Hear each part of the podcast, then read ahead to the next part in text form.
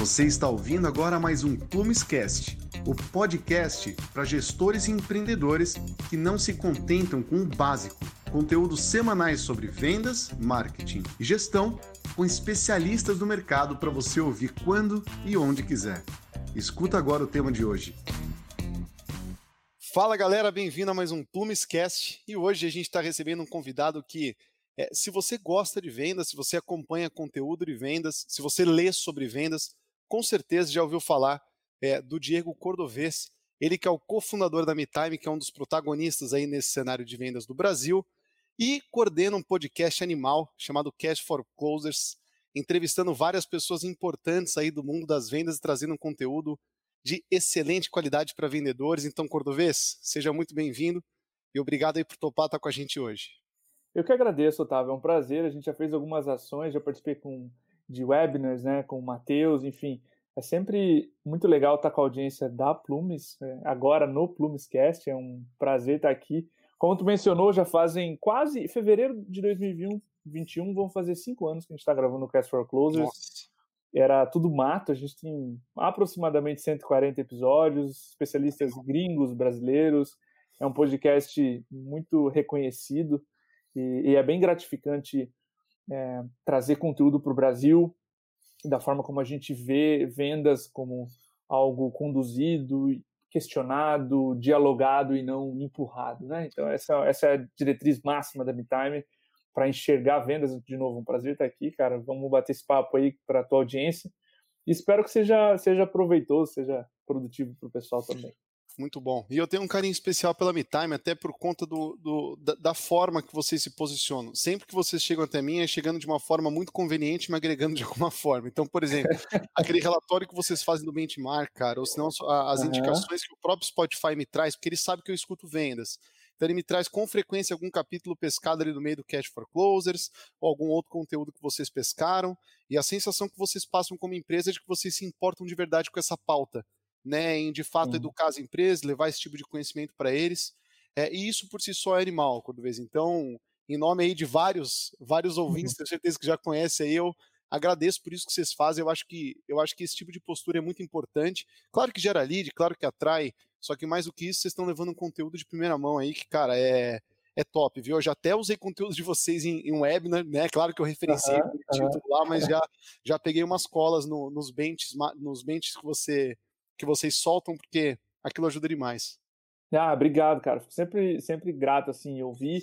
É, não me canso de, de agradecer as pessoas que, que reconhecem o conteúdo, a gente põe muita energia. De novo, sim, faz parte da estratégia, tudo tem razão para existir, Lógico. vende pra caramba, mas é feito com, com carinho, é feito para realmente ajudar operações a se moverem mais rápido, mais eficiente, enfim. Como Insight Sales é, né? Mais, mais rapidez, mais eficiência. Top. Bom, hoje a gente vai falar de meta, galera. Então, claro que esse, esse é um assunto que tem muito a se falar.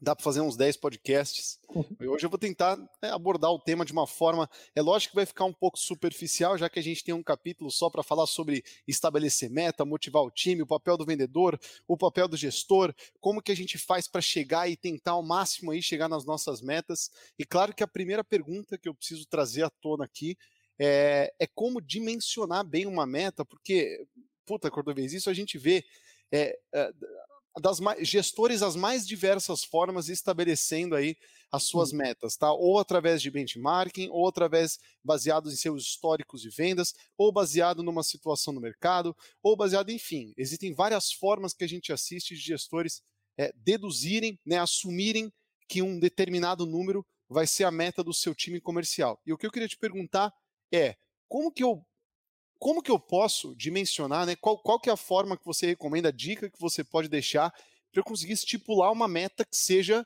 é, boa, correta, né, para o meu momento, para minha equipe, uhum. enfim. É, ótima pergunta, Otávio.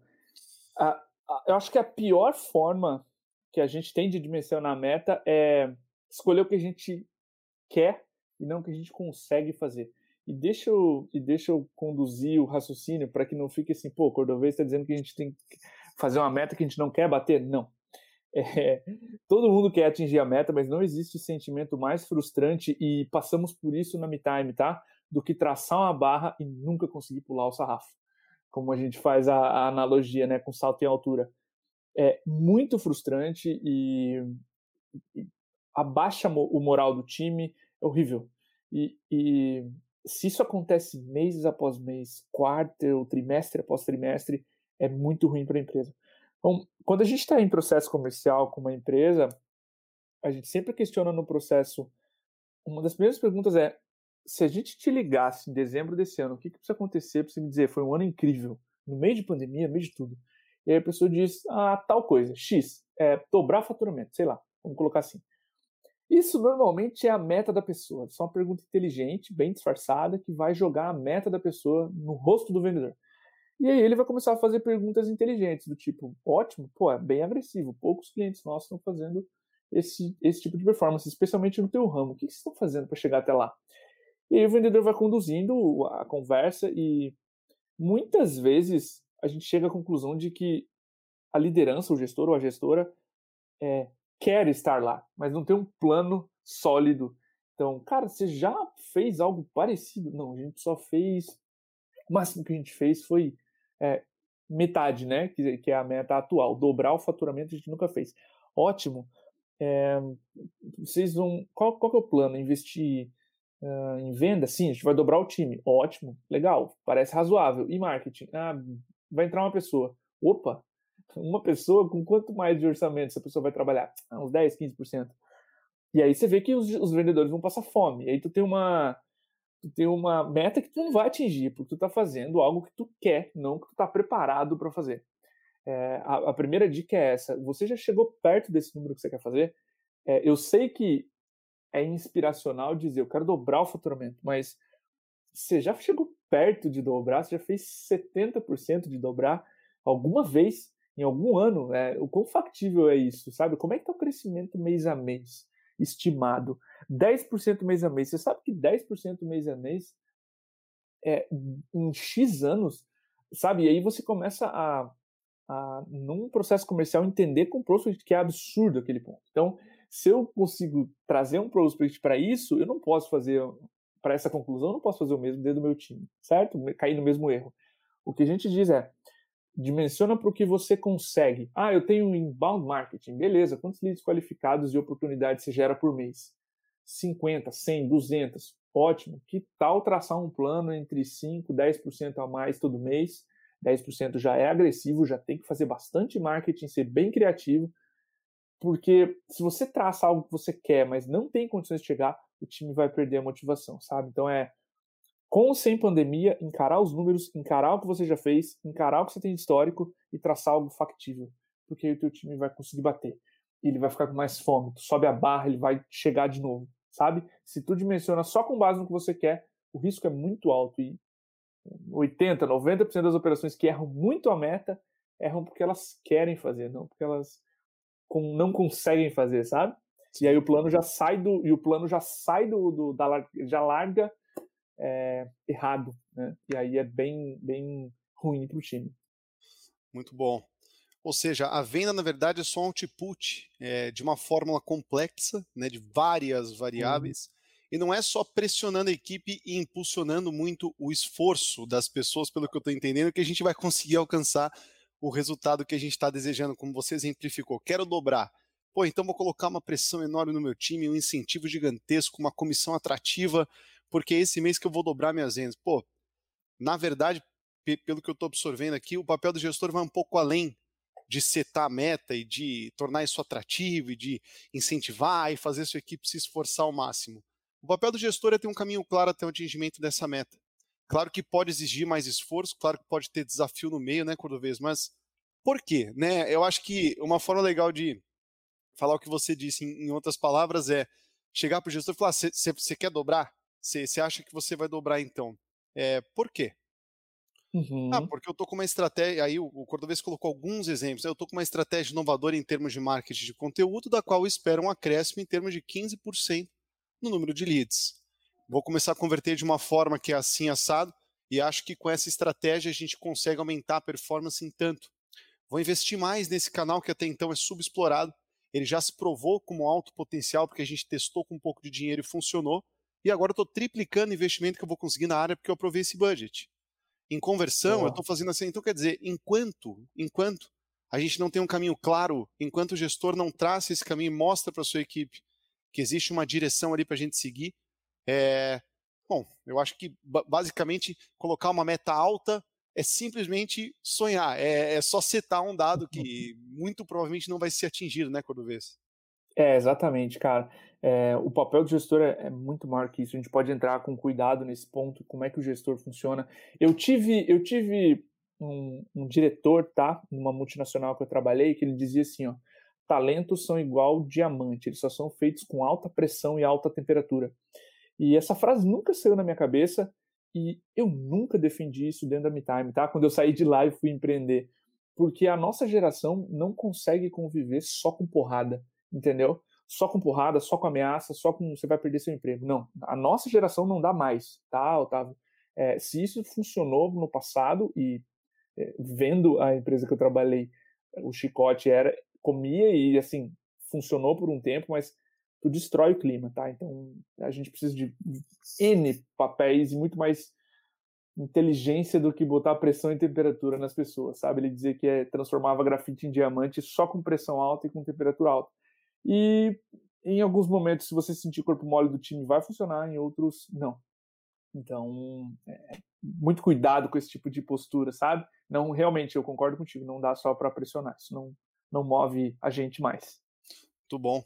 É, excelente. Então, de primeiro ponto, eu acho que a gente já pode tirar um insumo excelente aqui, um insight que, que é o seguinte: você, é, você pode setar uma meta agressiva, você pode desejar crescer, você pode desejar chegar mais longe. O que você não pode é setar essa meta sem, ter, sem enxergar um caminho claro e saber explicar o porquê que a sua equipe está munida, está né, tá com as ferramentas certas para que a gente de fato atinja esse patamar. Porque enquanto isso não acontecer, uh, você setando uma meta que você não tem uma, uma, uma suposição minimamente realista de como a gente vai atingir aquele ponto, a meta é só um número, e aí, como o Cordovez começou falando, vai servir mais para desmotivar, para dar sensação ruim, para tirar um pouquinho do sono, para estressar uhum. o time, do que de fato colocar um ponto que seja factível e que faça as pessoas se sentirem motivadas e chegar lá. E aí até quero emendar isso numa, numa próxima pergunta, Cordovez, que é importante Pô. também, é, pô, entendemos, co começamos a entender como é que eu posso, é, ao mesmo tempo, desejar crescer, querer chegar mais longe, mas pô, como que eu posso chegar num número factível, que, que a meta que eu vou colocar, ela tem que ser algo que eu consiga enxergar de fato um plano realista de como atingi-la. Mas e quanto à periodicidade, né? Porque a gente vê, a gente vê é, na implementação de um CRM, por exemplo, você que mexe com tecnologia aplicada a vendas também, isso varia uhum. muito. Então, com, como que se decide, né? O que você recomenda em termos de determinação é, de período, né? Então, mensal, trimestral, quarter, né? Ou o semestre, anual, e, e por quê, Cordovez? Você consegue dar uma luz nesse sentido? Bora, cara, ótima pergunta. A gente trabalhou com meta mensal por muito tempo, tá? E uma das, uma das newsletters, meu sócio que escreve, também Diego, né? o Diego Wagner, CEO da MeTime, ele também escreve para a nossa base, e uma das recomendações que ele fez foi testa um, um, período com meta trimestral, porque às vezes você tem deals, negócios que levam mais de um mês para virar. E aí você coloca uma arma na cabeça do prospect e diz, fecha porque eu tenho uma condição incrível aqui. E o prospect não está pronto para comprar, tá? É, tem um estudo da InsightSales.com que eu acho fantástico, eu sempre cito ele.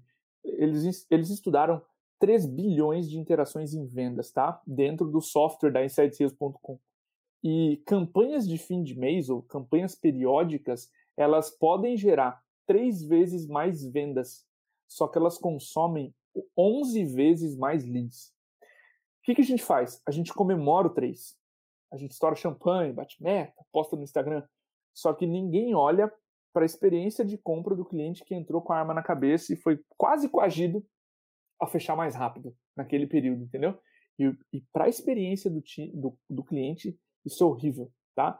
Então eu sempre recomendo que você faça esse exercício. Pô, minha, meu ciclo de vendas é 90, 6 meses. Por que, que você vai colocar uma arma na cabeça do vendedor todo mês e falar, e aí?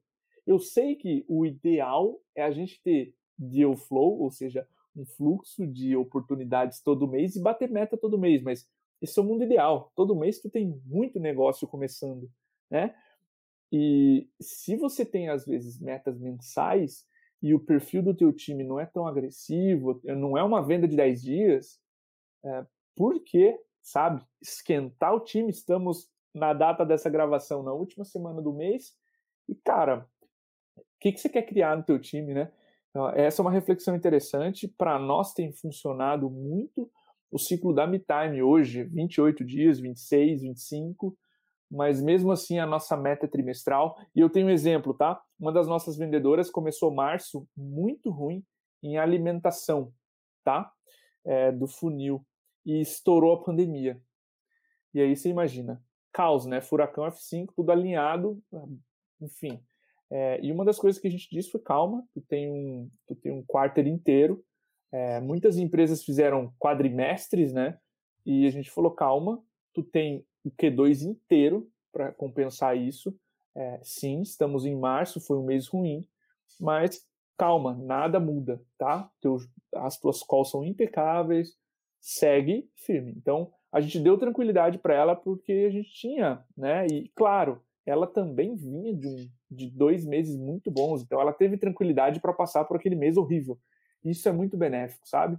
É, então eu, eu recomendo esse, esses testes para você ver o que funciona melhor com o teu time. Não, sei, não tem receita pronta. O que eu digo é, se o teu ciclo é um ano, Sim.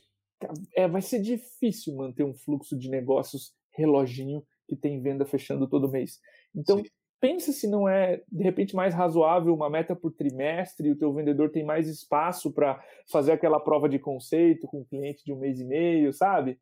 É, a venda começa a ficar mais inteligente. Isso é, isso é sensibilidade tal, Otávio. Não tem regra que o gestor ou a gestora tem que prestar atenção nisso e falar, cara, se eu desse mais tempo para o meu vendedor, né, ele, ele faria algo mais inteligente, mais bem cuidado, fecharia mais, não gastaria tanto lead, né? Se eu tenho um ciclo de vendas mensal, um moedor de carne, né? Todo dia Sim. 28, terrível. É forecast, é gritaria. Então, assim, é, eu recomendo que as empresas parem com calma, assim, especialmente agora estamos chegando no final de 2020.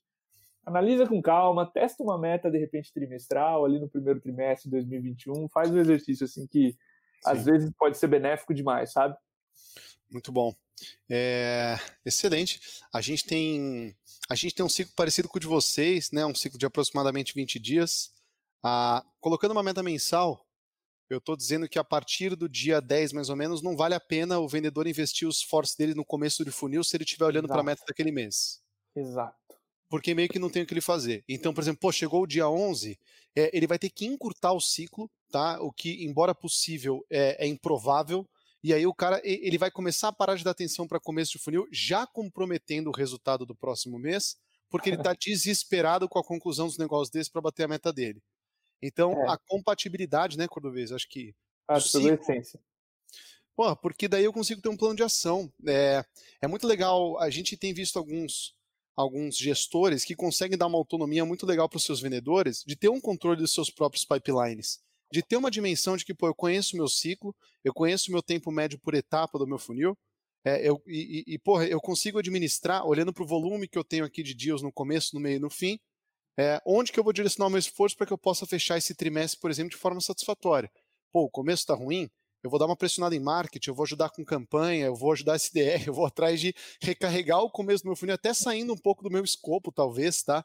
É, meio que empreendendo ali em vendas, mas tentando, porra, equilibrar o meu funil para que eu tenha uma previsibilidade legal, como se fosse a minha própria loja, né? Como se fosse a minha, a minha própria vendinha, como se o meu funil, as minhas oportunidades fosse aquilo que eu tomo conta, a minha empresa sozinho, que eu tenho um resultado para atingir. E se eu não tenho um prazo, né? Se, se, se eu não tenho um, um, um, um período extenso o suficiente para que eu possa administrar essa loja, perceber que tem um elo fraco ali no começo, no meio do fim do funil, muito difícil de contornar, contornar uma situação ruim, como o exemplo que você deu da sua vendedora. E aí fica frustrante. Porque, pô, no dia 15 uhum. eu já uhum. sei que eu tô ferrado. Porque, pô, eu não vou conseguir concluir. Eu não tenho, eu tenho um ciclo, eu tenho um ciclo cumprido. Não existe esforço que eu possa fazer do dia 10 até o dia 30 do mês, já que o meu ciclo é 20 dias, que vá me ajudar a cumprir minha meta, porque o meu fundo de funil tá vazio. Então, e agora? Pô, isso é, isso é amargo. Desde o dia 10, desde o dia 11, isso é ruim, a sensação é péssima. A gente não vê o que a gente faz para conseguir cumprir a meta. Então, isso, isso corrobora, né? Isso, isso meio que, que casa aí com, com o que você trouxe. E aí, Sim. até emendando numa próxima pergunta, é, falando de papéis, a gente falou um pouquinho de gestor, mas antes de entrar um pouco mais de profundidade no gestor, é, e, e, e, o vendedor, né, Cordovez? Pensando em termos de operação mesmo, é, qual que você enxerga que pode ser o papel desse cara que está ali na, na, linha de frente, na operação comercial? Qual que é o papel desse cara frente à meta dele, tá? Boa. Eu gravei um podcast, um Cast for Close especial com Rodrigo Pinto, diretor de vendas da, da Resultados Digitais, sobre responsabilidade do vendedor. Perguntei para ele pro WhatsApp, cara, sobre o que eu gostaria de falar, uma coisa, uma prática legal, tal. E ele trouxe muito forte isso. E o paralelo que ele foi, que ele disse foi, quando vez o vendedor tem que ser dono da meta. Imagina se o CEO é, ele tem que se sentir dono, tá? Imagina se o CEO da empresa diz, cara, trabalhei forte, mas não deu, teu salário não vai cair esse mês não. É, nem a pau, né? É. Isso é inaceitável. Então, por que, que o vendedor ele diz, cara, trabalhei forte, mas o resultado não veio, sei lá, deve ser marketing, esses leads são meio ruins. Cara, não existe, tá? Ah, mas marketing está abaixo do número esse mês. Tem importância. Quer dizer, não tem importância. Deixa marketing cuidar do problema, né? É, já é um time que já tem os seus, já tem os seus desafios. É, o, o diretor ou diretora de marketing está lá para fazer o papel dele ou dela e entregar. O que, que você pode fazer? Você pode ligar para clientes recentes e pedir indicação. Você pode abrir o CRM, ver seus deals perdidos nos últimos meses. Aquele cara que falou que ia fechar com o concorrente, liga, pergunta se está tudo bem lá com o concorrente, entendeu? É, pode fazer um post em redes sociais, divulgando um case. Cara, exemplo real. Uma vez a Mari, nossa vendedora, chegou para mim e falou: Cordô, eu posso oferecer uma mentoria para você sua para um deal estratégico, tá em cima do muro, o cara citou que uma, uma horinha sua faria uma mega diferença. Eu, Mari do céu, cara, que isso não vire uma prática, mas vai lá, sabe? É, e, lógico. cara, ela foi atrás do que ela queria. Então, assim, cola no sócio da empresa fala: Meu, se eu vender uma mentoria sua, tu tem uma hora na agenda, o deal é grande e tal. É, sabe, esse sentimento de dono que o vendedor precisa ter Legal. Porque, cara, é responsabilidade. Eu dei aqui várias ações, cada empresa pode ter a sua, né? É, mas, cara, a gente tem que trazer o resultado. Como o CEO não pode te dizer, ó, teu salário não vai cair, o vendedor não tem espaço. A gente já provou que a meta é possível, teu colega do teu lado já bateu, sabe? É, é, é isso, se sentir dono e, e ir para cima, sabe? Cara, eu vou, o que, que eu posso fazer? Senta, cola num vendedor de um produto análogo ao seu, por exemplo, vendemos duas servi dois é, serviços de marketing.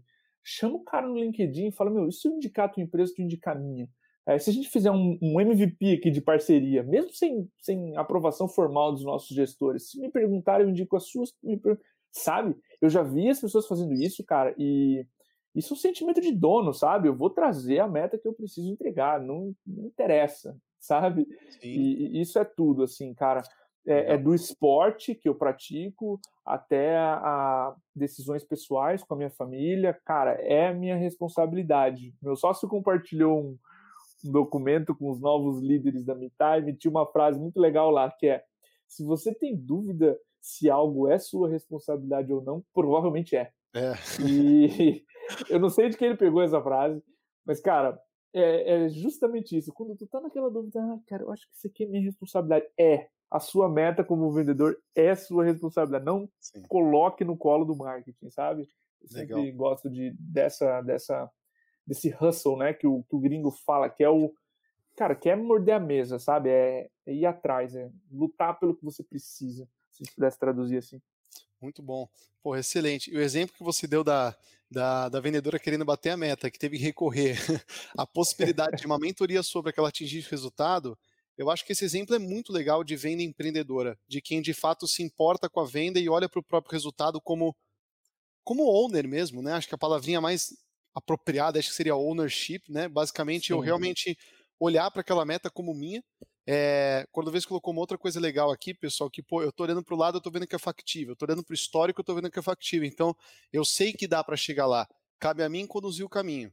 É, nem sempre a condução do caminho ela é o mais óbvio, né? Nem sempre é o processo Sim. que você está acostumado. Então, nem todo lead vai ver a demo e falar: Meu Deus do céu, meu diretor precisa ver. Aí o diretor vai ver e falar: Meu Deus do céu, eu preciso investir nisso. Manda uma proposta, aí vai chegar uma proposta que ela vai fechar. Tem lead que é assim, tem lead que fecha na demo, tem cara que Sim. se emociona, a gente destrói.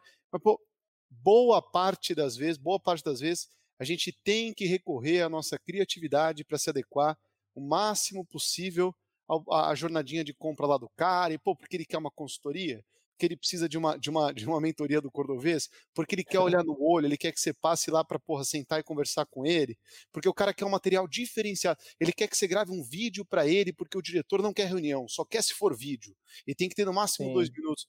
Não sei, mas a, acho que a mensagem que, que a gente pode absorver aqui, principalmente do Cordovês, é que é, seja dono do seu resultado, né? não olhe para o lado, não, não, não aponta para uma responsabilidade terceira, é, não, coloque a culpa eh, no marketing, na economia ou talvez no, nas ferramentas que você tem, mas é, seja dono do resultado, olha para como se fosse a sua empresa, né? O seu funil é a sua loja e, e o resultado ele tem que ser seu. Eu acho que essa visão de dono, como você colocou, fantástico, Diego, muito legal. E agora tem que inverter a pergunta, né? A gente tem que subir para o gestor Boa. agora. É, pô, se, se, se o vendedor ele tem que abraçar aquilo como como dono e tem que empreender para chegar nesse resultado. É, como é que a gente pode inverter esse papel e, e, pensar em termos de gestor, né? Como é que esse cara deve olhar para a meta? Como é que ele deve encarar a meta, Cordovez? Boa. Eu tenho, eu tenho uma prática comigo que é eu contrato pessoas incríveis e eu saio da frente. Eu, eu literalmente uso palavras como eu saio da frente. Então, eu, tô, eu acabei de contratar uma pessoa em marketing, então é um cara fantástico. E a gente vai fazer um lançamento importante amanhã. E começo da semana, caso real, cheguei para ele e falei assim, cara, esse lançamento é seu, a Elo que tá com a gente tem outras mil atribuições, esse lançamento é seu, é, cara, eu vou sair da tua frente, o plano é teu, é, volta aqui, e isso dá responsabilidade para a pessoa de, meu, tá no meu colo, cara. eu tenho uma semana de empresa, eu tenho um projeto no meu colo que tem que ser entregue quinta-feira cedo, inclusive. É, sabe, então, contratar pessoas incríveis, hiring, né, contratações. O Marco Roberge, especialista em vendas, ele falou isso no livro dele, falou isso no Cast for Closers, né, quando eu entrevistei. Se você contratar pessoas incríveis e tiver um processo mediano, elas vão se virar. Se você contratar pessoas erradas e tiver um processo incrível, elas não vão entender o que fazer. Então, contratação para mim é uma parte fundamental, tá? E depois treinamento treinamento, treinamento, treinamento, porque as pessoas têm que evoluir, sabe? As pessoas não, não podem treinar seis meses, uma vez a cada seis meses. O jogador de futebol treina seis vezes na semana e joga uma.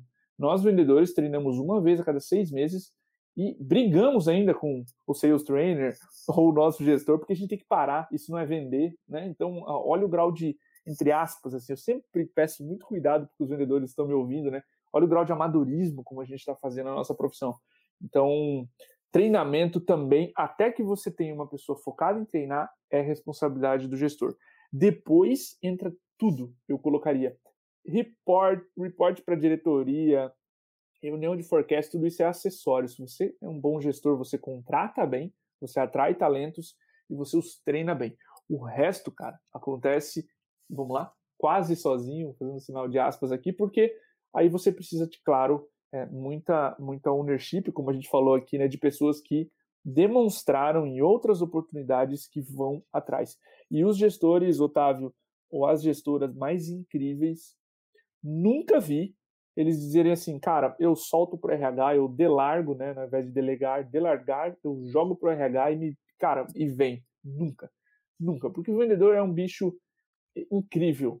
Ele precisa, tu precisa de cuidado. A nossa média, Otávio, eu juro para você, passa de 20 é. entrevistas por vendedor contratado, tá? Então, assim, a gente leva isso extremamente a sério e, claro, vendemos inside sales, né? Se o meu vendedor for ruim, eu já tenho imediatamente uma pedra na vidraça, né? Sim. Então, somos cricas muito com perfil e com fit cultural, etc. Se você atrai bons talentos e os treina bem, o resto acontece muito mais fácil, tá? Então, o meu papel de gestor é contratar pessoas incríveis, treiná-las e sair da frente, né? No caso. Muito bom, muito bom. Cara, isso vai é, tá muito alinhado com um tipo de discurso de, de que a, a, a neovisão do RH, né? Aquela, aquela migração da visão do RH que a gente tinha antes como uma área exclusivamente burocrática para resolver a Sim. buroca de RH e, e agora ganhando atenção startups absurdas no Vale do Silício, ou mesmo aqui aqui no Brasil, crescendo com vários tipos de proposta de OKRs, controle de performance, capacitação, treinamento, e não é à toa, né? A gente está começando a se dar conta é, de que as pessoas são o recurso número um, né? Porque a gente é um só. A gente pode ser o melhor vendedor do mundo, mas se a gente quiser multiplicar, eu acho que concordo 100% com o que o Cordovez está colocando aqui, pessoal, de que é, o papel do gestor é transmitir esse conhecimento para que isso fique replicável. Então, quanto mais a gente capacita, quanto mais a gente consegue fazer um, um vendedor, um, um, recurso, um recurso nosso, ele executar esse conhecimento, é, aí sim a gente está sendo um gestor de verdade. Porque se a gente não conseguir fazer isso, a gente é só um bom vendedor. Né? E, e, é engraçado, Cordovez, que, que a gente já foi. Uma vez eu fui em uma, em uma indústria, é, é claro que é um público mais tradicional, tá? Eu fui em uma indústria é, que tinha, sei lá, vai 10, 15 vendedores. E aí o Sim. diretor comercial, conversando com ele, é, como é que era o funil dele? Porque a gente ia construir o funil dele, né? É, ele falou: bom, daqui para cá, é, todos os negócios que, que são complexos ou tem um ticket acima de tanto, aí eles vão para mim. Eu falei, aí basicamente, tipo, tipo cara, mas é, nenhum outro vendedor ele consegue tocar. Ele falou, cara, eu tenho vendedores aqui que, tão, que tem mais de 20 anos de casa. 20 anos de casa. Não adianta, eles não conseguem conduzir esse tipo de oportunidade. E na hora que ele falou isso, ele falou como se fosse culpa do vendedor. E a gente pensando, velho, é sério que ele não tá reparando que tipo, isso é um fracasso absurdo dele? Tipo, sim, que, sim, que incrível, ele, né? Não, ele não tá vendo que, tipo, basicamente, ele, ele não teve a capacidade de transmissão de conhecimento em 20 anos para a conclusão do negócio. Tipo, é, qual, qual, qual, que é a capacidade que esse cara tem de replicar? Imagina esse cara recebendo um investimento, por exemplo. Não era o propósito lá, pessoal. Eu sei que não era, mas de quem escuta a gente aqui é.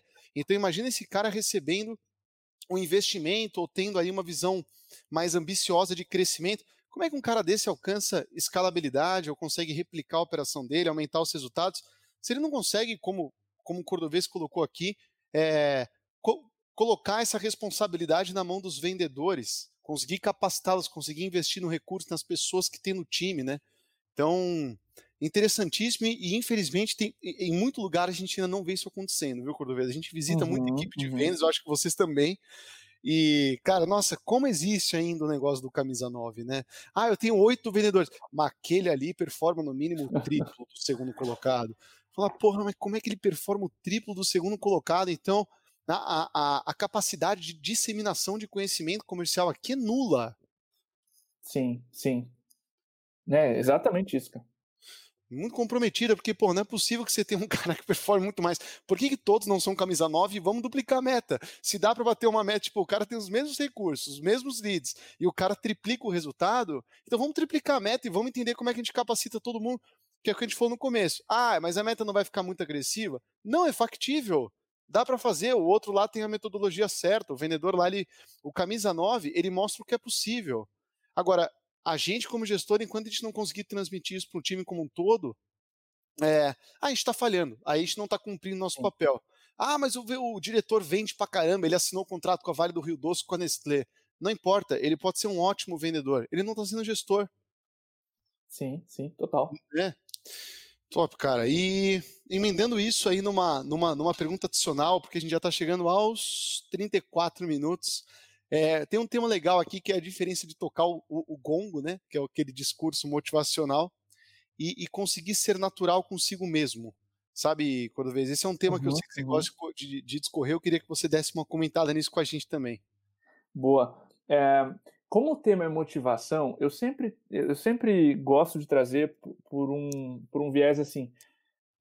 É, motivação, até, até certo ponto, você consegue é, despertar, consegue inspirar as pessoas, mas é, o ser natural e a diferença de, de querer ser aquele tocador de gongo, aquele cara que inflama o time inteiro, é, o famoso lobo de Wall Street, né, que é o exemplo que vem à cabeça é, se você tem uma cabeça mais racional e, e as coisas não parecem tão naturais para você, é, eu diria para te seguir o teu próprio instinto e, e ao valorizar o que tem de ponto forte ao invés de se, é, se, se tipo diminuir a tua própria imagem, saca? É, e eu vejo isso de novo paralelo com o Rui, nosso diretor comercial. O Rui é um cara extremamente é, racional, ele tem uma capacidade de trazer o cliente para o chão aqui é, e dizer, olha, o chão é desnivelado, vai doer, mas o resultado é incrível. E em, em compensação, é. isso em reunião, tá, com cliente grande, assim, com prospect grande, aconteceu, fato real, assim. E depois no Uber ele falando, cara, eu acho que a gente tem uma ótima dinâmica junto, porque enquanto o cliente está voando com você, Cordovez, pelo que ele pode ser, saca? E, e tu consegue tirar a pessoa de cima, de cima da cadeira, sabe? De, Sim. Sério que é possível? Ele, ele assim, cara, quando tu mostra o sonho para ela e tu cria aquela demanda, aquela vontade, é, eu volto ela para o chão e digo, olha, eu sei que vai ser difícil aprovar e a gente tem alguns passos para isso tudo acontecer. Então é, é um balanço muito forte, sabe? Não tem certo e errado. Se eu tentasse levar um prospect como o Rui é, muito mais racional, pé no chão, eu não seria tão natural como eu sou. E vice-versa, sabe? Se ele tentasse ser esse cara que, que tem um discurso mais emotivo, e o meu discurso é mais emotivo, ele é mais com exemplos, eu boto muito esporte nos exemplos onde eu vou dar para o cliente, sabe? E isso, mas isso é natural para mim, eu faço esporte desde que eu sou moleque. Então, é, é ser, é ser natural no que você é e não buscar ser sempre aquele cara que, ah, com um discurso inflamou, ser meio Martin Luther King, assim, vou mover multidões. Não, cara, não, não, não se força a esse, a esse tanto, tá? Então, acho que abraçar suas próprias características, porque o time vai perceber. Se você não estiver sendo natural, o time percebe. E aí fica meio tosco, sabe? Ah, fica uma gestão assim, você é sempre um impostor. Você sabe que você não está ali fazendo algo natural. Então, eu acho que isso é os 50 centavos finais aí pro, pro gestor que está olhando um tema motivação e falando: ah, mas eu sou mega racional, cara, como é que eu não consigo? Ótimo, leva o plano como inspiração para as pessoas. Por que, que é factível? Por que, que alguém já fez? Leva o, leva o racional então por trás e mostra que, cara, dá, sabe? Ao invés de sentar e falar como você se sente quando a meta é batida, sabe? É, é, é, muito isso, assim. E eu vejo, já tive gestores querendo ser o contrário, e eu falava, cara, mas por que tu tá querendo ser o, o oposto da tua natura, natureza, né? E acho que fica aí de reflexão final para as pessoas. Muito bom. Excelente. Galera, esse foi Diego Cordovez, cofundador da MeTime. É, de novo, né, uma das empresas protagonistas no cenário de vendas aí nacional. É, pô, Diego, sem palavras aí para você ter aberto uma partezinha do seu tempo para mais uma vez estar tá, tá aqui junto com a gente num conteúdo, cara. Foi um prazer imenso particularmente fã. Eu, quando entrei em vendas em 2016, é, eu não sabia direito que era área comercial até me buscarem dentro da faculdade para estagiar aqui na Plumes, quando tinham duas pessoas. É, então, é, basicamente, eu fui entender lá o que era, e a primeira coisa que eu fiz foi começar a procurar podcast. Só uma curiosidade: você foi o primeiro ou o segundo cara que eu escutei falando sobre vendas, tá? Porque, é, porque naquela época eu já tinha encontrado coisa, conteúdo sobre algumas empresas e você estava entre elas. Eu não lembro exatamente o que eu li e o que eu vi, mas eu conheço o conteúdo de vocês e vocês há muito tempo. E hoje está aqui disseminando esse tipo de conteúdo para nossa base é, é, sensacional, cara. Então, obrigado por ter topado o convite de estar tá com a gente mais uma vez aí, hein, Cordovez. Obrigado, eu, Otávio. Eu acho que isso explica um pouco dos meus cabelos brancos aqui. Está tanto tempo preocupado com esse, com esse progresso em vidas no Brasil e realmente é missão nossa, sabe? É, se você se você que está ouvindo esse podcast gostou, quiser me contatar, eu estou como Diego Cordovez no LinkedIn pode me procurar, eu tenho um contrato não verbal com a MeTime de responder todo mundo, porque virei a voz da empresa, virei a voz do podcast, né, o rosto da empresa, então é Sim. minha obrigação responder todo mundo, tá? Então pode procurar Diego Cordovez ou pode digitar MeTime no Google se você quiser, é metime.com.br, você vai entender que a gente é uma ferramenta para ajudar vendedores a agendar mais reuniões e, claro, fazê-las também com inside sales, né, que é essa venda interna, e a gente está trazendo esse conceito para o Brasil há tanto tempo, e somos referência nacionais, temos iFood, Log, Rap, Legal. Banco do Brasil, Ambev, tem alguns clientes legais aí com a gente e, cara, é um prazer estar aqui. Mais uma vez, obrigado pela oportunidade é, e, cara, estou à disposição da Plumes aí para futuras ações também, também e é um prazer estar aqui. Maravilha, é isso aí. Querido ouvinte, você que participou de mais um conteúdo com a gente, queria agradecer também. Então, uh, em breve a gente, a gente vai soltar mais um conteúdo. Toda semana tem um, tem um Plumes Cash novo para que vocês possam acompanhar. Queria agradecer o Cordovez, também o Vitor que está aqui com a gente na produção. E a gente se vê no próximo conteúdo aí, galera. Valeu, abraço!